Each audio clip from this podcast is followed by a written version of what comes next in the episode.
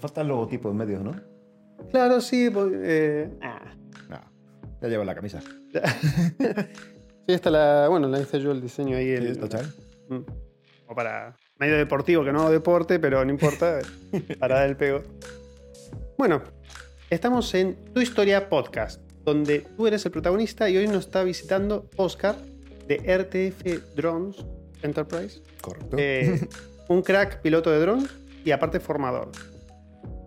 ¿Qué tal? ¿Nos puedes contar un poquitito eh, qué es lo que haces ahora exactamente? Sí te he presentado, pero un poco más en profundidad.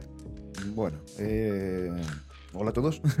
en este momento estamos eh, lanzando lo que son las campañas de formación de cara a otoño-invierno. eh, sobre todo para tema de pilotos, tanto a nivel particular como profesional. Y bien, tenemos una buena acogida. Empezamos eh, la semana que viene con un grupo bastante grande de 25 personas en la Sierra Norte de Madrid. Nos desplazamos, todo, todo incluido en el precio, evidentemente. Eh, les hemos tramitado los papeles y con mucha ilusión de empezar este nuevo año escolar.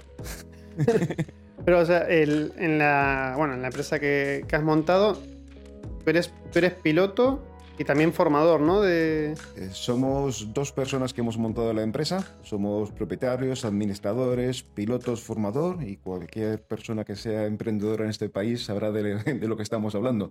Hacemos todos tipos de roles. Eh, en este momento nos estamos dedicando a la formación, digamos, porque se ha abierto lo que es la temporada de Mm. formación.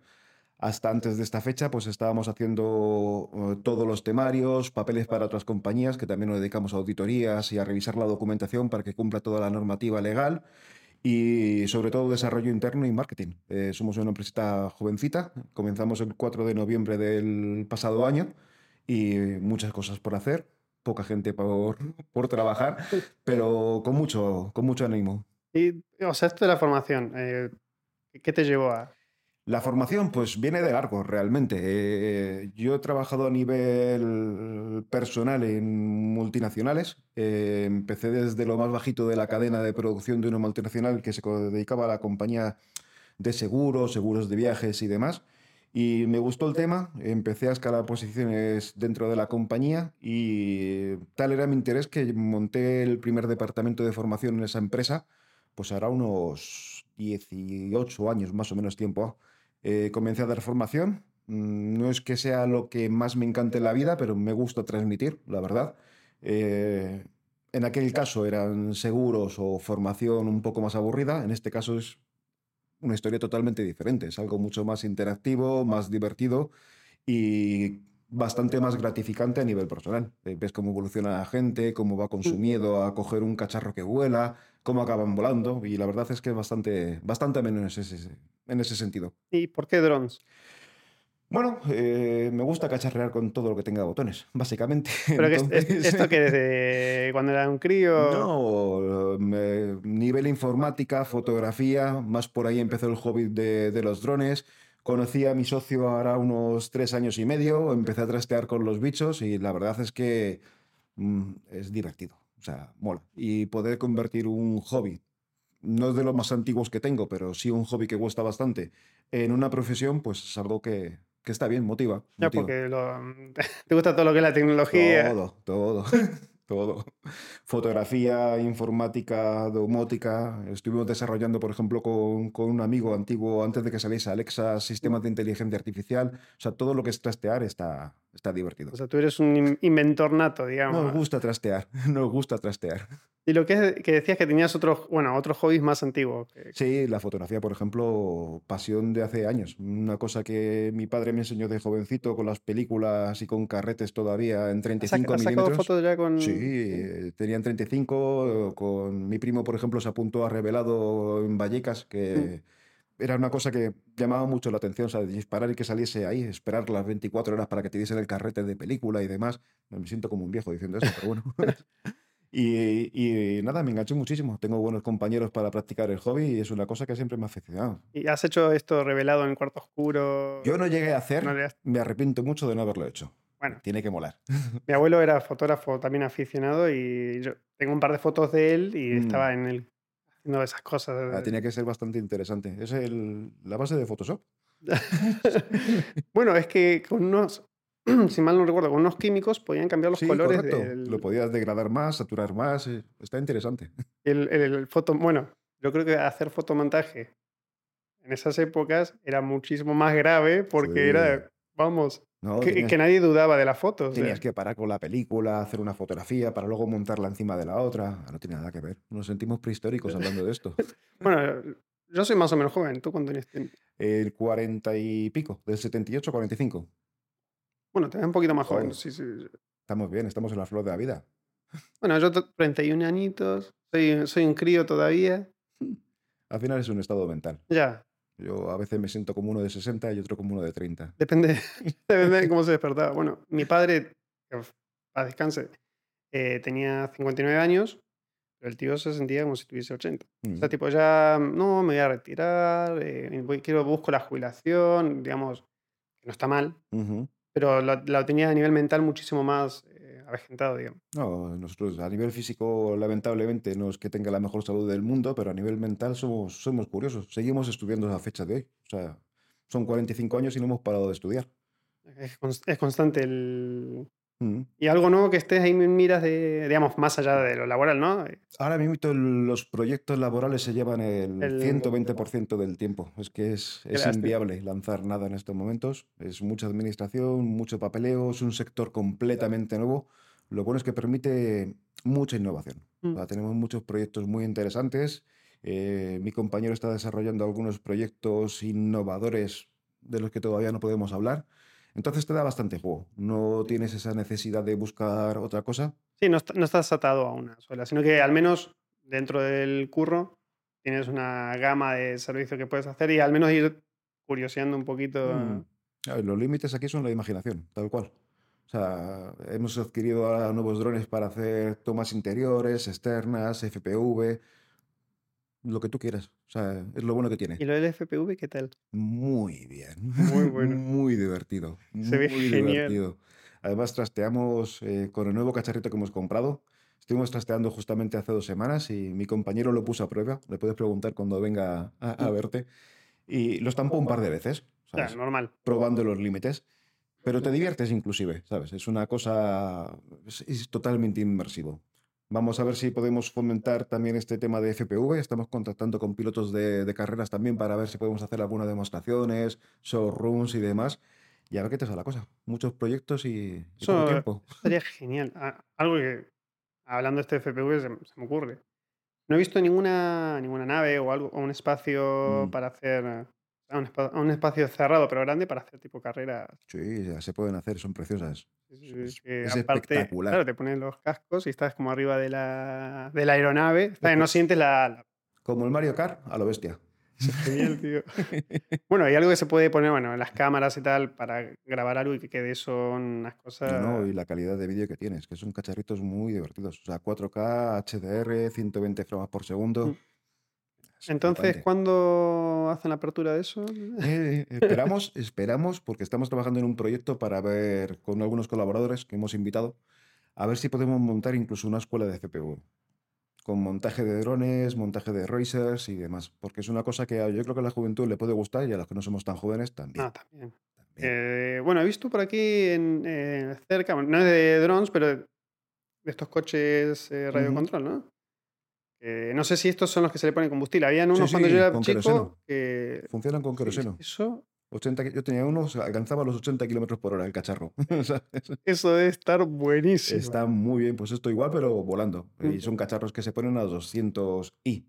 Y no son juguetitos. Pero bueno, concienciando también a la gente de toda la parte legal. Porque hay mucha gente que hace todo esto sin tener ni conocimientos y es como coger un BMW sin carnet. No, claro, es que al final no es un juego. Están pasada esa velocidad en la cabeza de alguien, lo- vamos, dejas, mínimamente le sacas un ojo. o No, no, lo dejas en el sitio. Sí, O sea, sí, no, eh. no son juguetes. Pero bueno, eso es lo que tiene, es el hándicap que tiene este mundillo. Es decir, Mm. es algo totalmente nuevo que la gente piensa que es un juguete o un videojuego y nada más lejos de la realidad. Bueno, a otra escala, patinetes eléctricos, que ves dos chavales en el patinete, cruzando como quieren y dices, Mm. Aquí la diferencia es que es normativa aérea y que si tienes un accidente puedes derribar un avión. Ah, no es tan grave, ¿no? están solo 200 personas ahí, ¿qué, qué puede pasar? Y se da muchos casos porque hemos entrevistado a gente que está volando sin permisos, eh, conocidos y demás. Eh, le hemos hecho la revisión de los equipos y, y no saben ni siquiera la normativa. Es decir, esto es una cosa que hay que concienciar muy bien a la gente y, y que sean conscientes de que es un, es una cosa que se tiene que hacer con responsabilidad. Como el coche, vamos. Es que la, Igual. la- la mayoría de las cosas básicas de la normativa es no puedes hacer esto, no puedes hacer esto otro, ten cuidado con esto, ten... Vamos, es que es un poco de sentido común. Luego tienes otras cosillas límites, Mm, ¿no? Como mm. la altura. Pero no sobrevolar con un bicho de más de 25 kilos sobre aglomeraciones de personas. Me parece tiene un poquito de sentido común, ¿no? Vamos. Se cae eso, 25 kilos de equipo arriba No, de la gente. es aunque, un sea uno aunque sea uno pequeñito, ¿sabes? Luego tienes que contar los julios de caída y demás, te puede dejar Sí, sí, sí. es con la que- misma pala del dron. ¿Sabes? Que te pilla y te puedes desgarrar un trozo de piel o cualquier Claro, cosa. Si estuviesen los motores apagados, ya eso hace suficiente daño. Pero encima, el- la caída está tipo. Mm, que hace, ¿no? Sí, Eh, sí, te puede caer a plomo, puede caer, o sea, no tiene control de caída. No es como un avión que tú cuando está cayendo lo puedes Lo dirigir y planeas un poco. Esto cae y como un ladrillo. Joder, Por suerte no se ha caído todavía ninguno. Bueno, más allá del FPV, que es practicar. eh, Es- pero el. FPV es algo que tú vas a entornos controlados. Es decir, en estas prácticas, por ejemplo, nosotros lo hicimos en una zona sin restricción, en unas ruinas, y no había nadie alrededor. Claro. Además, acotamos la zona, y en ese caso sí, puedes juguetear un poco más, y de juguetear se da un golpecito. Ya. No es que lo vayas a estampar. Pero bueno, son cosas. Igual están preparados para eso. Para, están muy preparados para eso. Joder, Qué ganas que tengo.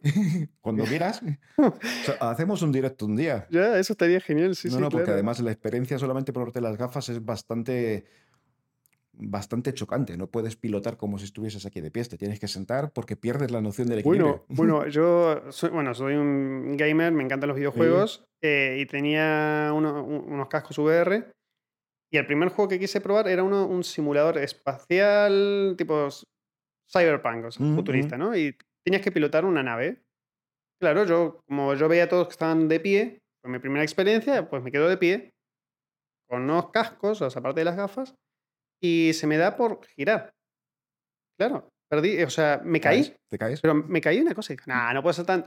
Claro, es que el, el- el- eh, cómo, la- cómo estaba. mm, O sea, mi visión y el, el sonido me engañó. Me engañó mi inmerso. cerebro y me, me tiré. O sea, ¡uh! me caí. Mm. Suerte que caí sobre la cama y no me estampé contra la pared. Pero, claro, yo nunca volé FPV, pero de un. nah. No, aquí es igual. Es decir, tú vas girando y sin darte cuenta estás girando con el cuerpo, estás haciendo los movimientos. Eh, yo me río mucho con mi compañero porque empezó allí y acabó cinco metros más para allá. ¿Sabes? Tú imagínate si hay un bordillo o lo que sea. Porque estaba de pie. Sí, sí, estaba de pies, estaba de pies. De Claro, la emoción se sí, sí, puso de sí, pies sí. a pilotar y, y se movió cinco metros. No, ahora ya vamos con una silla, estamos, siempre tienes que ir con una persona, no puedes volar solo, tienes Ya, que ir con un acompañante y demás. Pero es divertido, es divertido. Sí, claro que sí. Además, hemos visto una forma de hacerlo para que esté pilotando un piloto profesional. No me hace falta las gafas, yo puedo ponerme una pantalla, con lo cual te puedo poner a ti las gafas y tú sentir lo que va haciendo el piloto profesional. Ah, mira que bien. Con lo cual está bastante bien porque es más inmersivo todavía. Claro, claro, claro. Está, está curioso. Sí, sí, para dar una Mm. experiencia. Mm, eh, Sí. Además, eh, es una cosa que me- gustaría compartir, ¿sabes?, con la gente porque es una experiencia, es como te puedes enganchar a volar. Lo otro no es tan inmersivo, mm. aquí sí. No son las mismas utilidades, por supuesto, no es igual pilotar un dron normal que un FPV, eh, tiene bastantes diferencias, pero puede estar bien para enganchar a la gente. A mí Bueno. me, preocupa, me preocupa mucho enganchar a la juventud. Y... Bueno, es justo estaba pensando en Mm. institutos. eh, sí. Se puede ir tranquilamente, porque aparte los institutos les encanta tener actividades más si van a hablar, ¿no? Mm. Eh, entonces, ah, a los críos no les tengo que enseñar. Pues listo, tengo una horita para. Ahí habría que hacer tema de concienciación, que Sí. es una cosa que nuestra empresa está hablando con los ayuntamientos para hacer a gente mayor sobre todo y, y luego en escuelas. Me preocupa mucho más la gente mayor porque coge mucho más tarde las tecnologías Sí. y en el próximo año, en 2024, España, que forma parte de la Comunidad Europea, parece a veces, eh, entramos ya dentro del proyecto del U-Space, con lo cual vais a empezar a ver drones habitualmente por los cielos prácticamente día sí, día no. Hasta que se llegue a una evolución del U-Space donde todos los días veremos drones circular por encima de la cabeza. Eso que es para tener un mayor control de. Digamos que es como una autovía para drones. Mm. ¿vale? Van a abrir un carril para que empresas grandes de reparto, de logística y demás puedan llevar sus productos por ese carril. Es como, como un- el carril izquierdo de las carreteras o el derecho. Claro, la gente va a empezar a ver drones como algo común. Ahora la gente ve un dron y está ahí apuntándole, viene aquí a preguntar, eh, aunque pongas el cartel de no molestarte, se te meten encima, es algo novedoso. Y todo el mundo está reacio, y más mm, lamentablemente con lo ocurrido entre Rusia y Ucrania y las noticias que siempre son un tanto alarmistas, claro, dron ahora se identifica como peligro. Ya, bueno, ya, estaban antes eh, medios perseguidos por la privacidad y ahora encima... Encima de esto. Entonces hay que hacer mucha concienciación social. Mm. Siempre hay una parte social que está reacia a los cambios tecnológicos. Ya no se ocurre con Internet, ya no se ocurre con los móviles. Los drones son el siguiente hito a superar. Y es algo que nuestra empresa quiere hacer, sobre todo en Guadalajara, que es donde nos hemos centrado, ¿sabes? Porque nos da mucha pena la situación actual de Guadalajara. Es una provincia que cuando yo personalmente me mudé aquí estaba en auge, ahora va de capa caída, mucha gente se está yendo, se queda sobre todo gente muy mayor y se nota que se está perdiendo esa integración con gente joven, con nueva cultura y demás. el talento se está yendo. O sea... No, se ha ido. no, no, pero lo que pasa es que, bueno, siguen viviendo aquí. Sí, pero... Pero bueno, ¿qué buscan? Pero es tan sencillo como poner en internet eh, curso drones, puedes decir curso drones o cursos eh, audiovisual. ¿Dónde te sale? Todo Madrid. Todo Madrid. Entonces la gente se va a Madrid, que la mayoría, o sea, la mayoría les parece, perdón la palabra, ¿no? Un coñazo tener que subirse el tren, una hora y pico de viaje, para ir a aprender un curso que tranquilamente puede estar aquí con la cantidad de locaciones preciosas y, a nivel drone, por ejemplo, que no tienes tantas restricciones de vuelo, o sea, está un poquito más eh, accesible. O sea, te, puedes ir a pueblos aquí cerca y puedes volar tranquilamente con los recaudos, ¿no? Pero a mí me, también me preocupa un poco la idea de esto de cosas audiovisuales, drones y tal, dar formación para el talento aquí y poder... Y sobre todo buscar nuevas salidas profesionales, que es lo que vamos a intentar. Es decir, eh, yo entiendo que a un chavalito de 16, 18 años tú le ofreces quedarse en Guadalajara y te va a decir, tururú, voy para Madrid, que tengo marcha, tengo discotecas, tengo cine, tengo cachondeo, tengo universidades, tengo salidas. Lamentablemente el nivel cultural es el que tenemos en el país, pero sí se pueden dar nuevas salidas. Nosotros vamos a trabajar justamente con este curso de formación para reconvertir el sector ganadero. O sea, los cursos de formación se los vamos a dar a ganaderos para que busquen y pastoreen con drones. Cóncheles, ya no es lo mismo. Ya no tengo que levantarme e ir andando pastoreando con la Me quedo aquí, le pongo estos chips a las vacas para saber lo que es. Me levanto, tengo una cámara térmica, las busco con la cámara térmica, me muevo, estoy con un dron. Así está, así está bueno trabajar de ganadero. ¿eh? Es lo, que, eh, lo mismo en la agricultura. En la agricultura igual, levántate, coge el tractor, ponte a cargar producto. Pues no, eh, nosotros la solución que damos, te coges un dron de 110 kilos, lo levantas, te pones a volar el cacharro que no cogería en el plato. Es otra cosa más divertida, más amena y que sinceramente los chavales de 18 años o los que somos gamers lo cogemos a la primera. es que no es lo mismo dar Es lo mismo que mando, vamos. Vamos, es lo mismo, es muy parecido. Entonces, son salidas de futuro. Eh, estamos con esa mentalidad porque al final todo es una simbiosis. Si tú te vas, yo no puedo editar. Si yo no te hago vídeos, tú no tienes material para producir. Si aquel no... Y si Guadalajara se queda vacía, pues al final nos iremos todos a, la mierda. ¿Se puede decir la mierda? Le ponemos a un pip. No, no, sí, no, no. Pero es que es eso. Y lamentablemente en Madrid no hay quien viva. que... yo vivía, bueno, en San Fernando de Henares, está más cerca de aquí, pero es que es lindo, ¿no? es que. Sí, sí, pero mm, un poco agobiado, aquí es una tranquilidad. Y que hay posibilidades de crecimiento. que... Hay posibilidades, tienes buenos paisajes, puedes caminar, tienes, no sé, ese ambiente medio rural, que no llega a ser rural del todo. Mm. No sé, es diferente. Cuando era joven sí, a lo mejor mm, nos apetecía salir a Pachá, discotecas, para aquí, para allá. Pero ahora ya con la edad te apetece eh. caminar por el campo tranquilamente. Le das. no llega a todo, tío. Pues bueno, me falta en cualquier momento el. Aquí, lo calvo. Por suerte, ahí me libro. Mi abuelo y mi padre, ambos, aquí la, la calvicie. Eh, y me han dicho yo soy muy parecido a mi viejo. Tenemos Así que estoy jodido. Esta Turquía que al lado. si no me pongo, bueno, hago ahí, me pongo un cosito ahí como un sombrerito de esto. Estás en la Alcarria, te puedes poner una chapela y ya te es, es religión. Pero bueno, em, una cosa que me quedaba ahí como, como duda, o sea, antes de esto, currabas en otra empresa, no hace, no hace falta dar ni nombre ni nada. Pero tú ahí hacías qué tipo de administración? Era Quality and Training Manager. Y llevaba el departamento de calidad de la ah. empresa y el departamento de formación. Eso es los papeles. Mm. Eh, bajo los papeles llevaba el de informática, el de telefonía y otros, otros departamentos más. Entonces tenía un departamento a mi cargo y interactuaba con el resto de departamentos de la compañía. Y siempre apostábamos, vamos, en mi departamento, que no tanto la dirección, Mm. por el I más D, con lo cual estábamos desarrollando herramientas, eh, planning, documentos o macros en Excel, innovación de procesos. Me gusta mucho el análisis de procesos. Mm, Me doy cuenta. siempre me ha flipado, siempre me ha Pero, flipado. pero ¿cómo te metiste ahí? O sea, ¿estás, eh, por la, ¿estudiaste y caíste ahí? Yo vengo de estudiar eh, diplomatura eh, turismo. Es turismo. Es Nada que ver, digamos. Director de empresas y actividades turísticas. Ah, con lo cual vale. te enseñan, te enseñan de todo y no te enseñan de nada. Es una carrera muy bonita porque ves muchas cosas, pero nada en profundidad. Mm. Lo bueno que tiene esas carrera- esa carrera es que tú, si te buscas las habichuelas, puedes ir consiguiendo trabajos mientras que estás estudiando. Bien sea por prácticas, bien sea por mismos contactos de la escuela. Y así, así fue como entré yo en esta compañía. Entonces, es una compañía donde todo lo que había aprendido se podía aplicar perfectamente, ¿vale?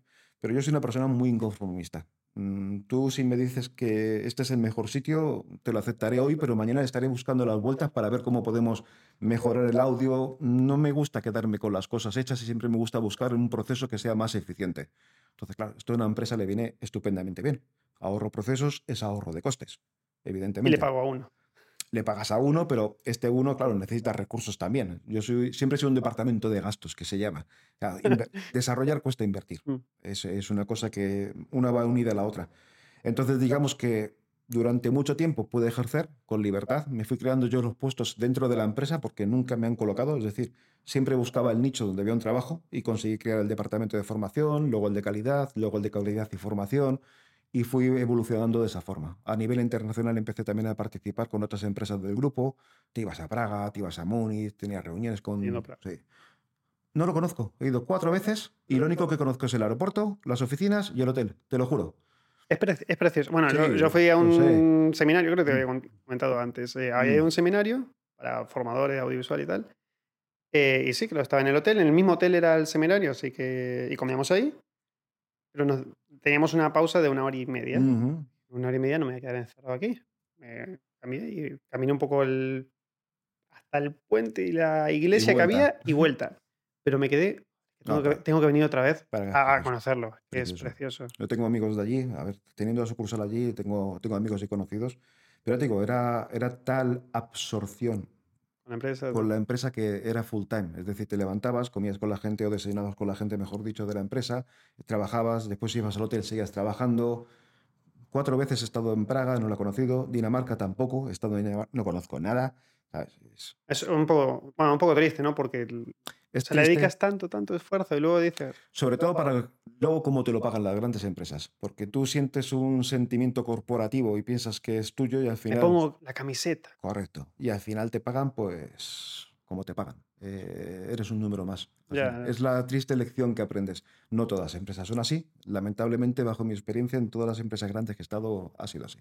Entonces, huyendo de esto, como, como alma que lleva el, dia- el diablo, decidimos emprender y montar algo. Porque, primero, eh, intenté buscar trabajo por cuenta ajena, pero resulta que en este país, teniendo currículum y experiencia, eh, no te llaman Tienes, mu- tienes mucha experiencia. tienes mucha experiencia o tienes, tienes demasiado currículum, me han llegado a decir, para el puesto que ofrecemos. Bueno, esta será mi decisión.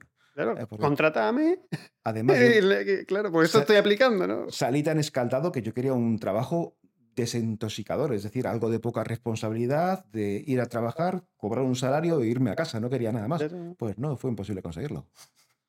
Nada, es que te entiendo completamente. Ya te digo, mi padre curró muchísimos años, bueno, antes del el último periodo fue músico, pero antes de eso eh, estaba, o sea, se dedicaba de completo a lo que era seguridad bancaria, caja de seguridad, eh, o sea, empezó como cerrajero y fue creciendo y un crack con la caja de seguridad. Tenía un currículum, eh, yo se lo intenté resumir porque él quería poner todo y yo le dije, no todo, eran tres, o sea, tres folios doble cara. Eh, bueno, lo llegamos a meter en dos, pero letra pequeña. letra chiquitita. Y aplicó a incluso hasta de seguridad privada. No me importa, es que yo, o sea, quiero currar porque es una situación muy difícil y de lo que sea. Y el de seguridad privada, el que lo entrevistaba, el jefe, era un chaval, o sea, muchísimo más joven que él, o sea, la mitad de la edad. Dice, no, señor, es que usted tendría que ser mi jefe. No, yo soy el dueño aquí, no lo puedo contratar. "Es que no me importa". No, es que usted está sobrecualificado. Mm. Se quedaba Ah, no, nada. Es que es una. Es muy triste que te llamen sobrecalificado para aplicar a un puesto de trabajo. O sea, es penoso. O sea, déjame decidir a mí. A lo mejor es lo que estoy buscando en este momento mi vida. Justamente. eh, pero bueno, nada, son situaciones. Entonces uno. Yo mismo he aplicado a cantidad antes de cuenta ajena. Eh, más de mil y pico de currículums. Sí, sí. me cansé y digo, ¿sabes qué? Yo me lo monto. Y ya está. Ya está. Es Que es difícil, pero no deja de ser satisfactorio. Yo me recuerdo mucho, tenía un muy buen amigo, hace tiempo que no le veo, tuvo, tiene dos hijas, dos hijas, y es soltero. Eh, su esposa falleció, se quedó con las niñas, y yo le veía todas las mañanas con unas ojeras por aquí. El tío era muy deportista, dejó de hacer deporte, se quedó escuálido, estaba destrozado. O sea, las niñas le estaban destrozando. Tiene que ser jodido criar a dos niñas sola. Y además, él con la mujer recién fallecida, además, el tío estaba destrozado. Pues Toda la mañana le venía, le invitaba a un café. ¿Qué tal, Thierry? ¿Cómo estás? Por aquí. Y el tío me decía, soy feliz. No me lo vendas. Digo, no me lo creo. Dice que no, que soy feliz. Digo, pero si estás hecho la mierda. Y el tío era feliz. Pues es lo que siento, siento autónomo, te lo juro. O sea, has parido la empresa, te está comiendo la vida, o sea, estás todo el día puteado, haciendo papeles y demás, pero es tuyo. Es tuyo al final y lo diriges, lo haces como buenamente puedes, cometes tus errores, te caes, te levantas, pero no eres un número. Y después de 20 años trabajando por cuenta ajena, no ser un número y ser Oscar, la verdad es que recompensa. Ya. Recompensa. De tu propio jefe, decían. Ser tu jefe, tu empleado, o sea, porque Sí, mi jefe sí. es un cabrón. Sí, sí, no, yo sabes que lo digo lo mismo. Es un explotador el mío, 12 horas por día, hijo. Pero es eso, ¿sabes? Yo llevaba la parte de training en aquella multinacional y me daba mucha pena ver cómo la gente que era buena la echaban porque eran los últimos que habían entrado. Entonces son los más baratos de despedir. O sea, no se quedaba el bueno, se quedaba el, el barato, ¿sabes? Y tú te esfuerzas por dar formación, tienes a gente que es muy cualificada para el puesto, pero llega una mala temporada y se queda el inútil que no vale para nada, que tú has pasado 50 informes diciendo no es válido y, se, y al otro le largan. Es que este es un crack. O sea, este es el que nos va a hacer que no. Pero es que no importa. No importa para nada. Al Pero final es- son números. Pero sabes que esa experiencia al final. Ahora tú estás. O sea, de, momentos sois dos. Mm. eh, y, y colaboradores, ¿no? Pero cuando esto empiece ya a crecer, tú ya no tienes. La, o sea, tú tienes otra mentalidad. Obvio, Entonces, eres, eres el cambio. obvio. Pero lamentablemente somos pocos los que hacemos esto. Ya. Somos pocos. A ver, es que no es ni. Yo no voy a mirar ni la edad, ni. o sea, miras, eres válido, no eres válido. Tengas experiencia o no tengas experiencia. Por ejemplo, tenemos un chaval que está colaborando con nosotros ahora porque tiene su trabajo, de momento no puede dejarlo, nosotros no podemos generar empleo. Y pues bueno, viene con nosotros de vez en cuando para aprender y demás. Es un tío con motivación en el momento que se pueda y el chico pueda dejar y podamos crear puestos de empleo, que es muy difícil en este país, porque es muy difícil crear un puesto de empleo. Será el primero que demos, que demos un puesto de trabajo. Pero lamentablemente crear puestos de empleo, o Es sea, que es- te comen, tío. no es que Eh, te coman, de lo es- que tú le pagas es al. bestial, o sea, es bestial. Es yo tantas ayudas que da el gobierno para nosotros nuestra empresa no ha recibido ningún tipo de ayuda. No hemos conseguido gestionar ninguna, no había fondos. No había fondos. Gracias a gestiones por los ayuntamientos, que al final, ya sea Guadalajara o Azuqueca además, consigues un alquiler barato, ahí sí pueden ayudarte un poco los ayuntamientos. Pero al tema de contratación, que es lo principal, es decir, si quieres acabar con el paro, que la gente siga contribuyendo, que cotice y ir regenerando todas las arcas del Estado, facilítame el empleo. Pero es inviable. Ya, es inviable. difícil, sí. Es inviable. O sea, ahora mismo para una empresa joven es totalmente o sea, fuera de lugar. Es más barato comprar un dron que, que tener una persona en Y, mi y cargo, programarlo y decir, vale, que es muy triste, porque al final pierdes el valor humano. Es decir, al final ocurre eso, que los socios accionistas, capitalistas y demás tienen, son los que tienen que estar trabajando, no puedes desarrollar la empresa por lo que no puedes desarrollar empleo y todo va mucho más parado. Mm. Sería tan fácil que nos ayudaras en empresas como la tuya, la mía, y que en menos de un año pudieses contratar a gente y la bola se fuese haciendo cada vez más grande. Pero bueno, ahí están, es lo que nos toca. ahí están. Es lo que nos toca luchar. Y como última, mm, como último detalle, porque hay muchísima gente que obviamente tiene muchísimas o sea, ideas, ahí ideas más locas, otras más sensatas y tal, pero ¿qué tipo de consejo le puedes dar a no sé, un emprendedor, alguien que nos esté escuchando? Yo particularmente siempre aconsejo a todo el mundo lo mismo, y es que sigan estudiando. Es lo que doy- es decir, si tienes una idea, a lo mejor no tienes los conocimientos para llevarla a cabo. Yo hace tres años no sabía nada de drones, pero cuando te digo nada es nada. Y ahora pues, no soy experto en drones como tal, porque me he especializado, especializado en normativa de drones, Mm. ¿vale? Pero es base de estudio, es estudio. Entonces, si estudias, puedes llegar a metas. Ahora, que luego te vaya bien o te vaya mal, también depende un poco de factor suerte, cómo te vengan las cosas, pero no se tiene que desanimar la gente, Mm. ¿sabes? Es, O sea, con estudio no sería estudio universitario, sino echarle horas.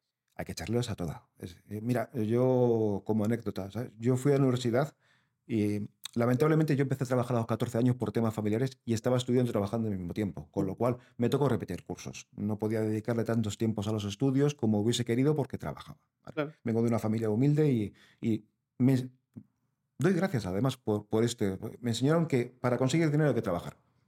Punto. Trabajamos, conseguíamos dinero, nos pagábamos los estudios, nos pagábamos los caprichos, la ropa, etcétera. No he dejado de trabajar nunca desde los 14 años, ¿vale? Y, y esto me ha forjado el carácter. Es decir, buscas un trabajo, sigues estudiando y vas adaptando tus estudios a desarrollar un trabajo. Bien puedes estudiar por hobby, como lo hace mi mujer. Mi mujer habla siete idiomas por hobby, le gusta estudiar idiomas. A mí me gustan las tecnologías. Entonces, si eres capaz de ir forjando ese camino, puedes tener una salida laboral que a lo mejor te dé un futuro. Es duro, es duro, pero coño, aquí estamos. ¿Sabes? Yo igual que tú, es, es de admirar y más en estos tiempos cualquier persona que quiera innovar. O sea, la innovación es fácil como tal. La idea es fácil. Lo complicado es llevarla a cabo. Y, y es duro. Y, y lleva tiempo, horas y estudio. Sobre todo estudio. Y sacrificio.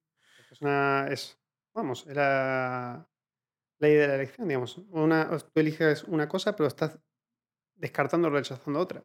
Si dices, no, yo no me quiero por las dudas, pues ya estás descartando un futuro que podría llegar a ser. Claro, Ujú.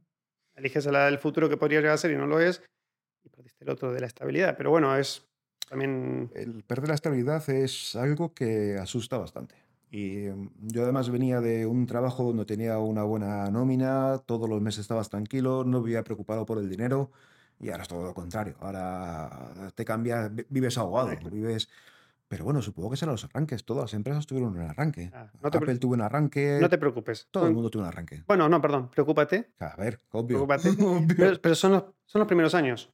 Son los primeros, una, una que eh, estabilizas, pis- pisas fuerte y encima, de momento, no hay una, por ejemplo, en tu caso, no, yo no he visto, hay muchos pilotos de drones. Yo no he visto una empresa ya que esté, digamos, con una- una- un despacho, que esté haciendo conexiones. Que hay pilotos de drones, sí, pero no con ese carácter tan digital como lo están haciendo.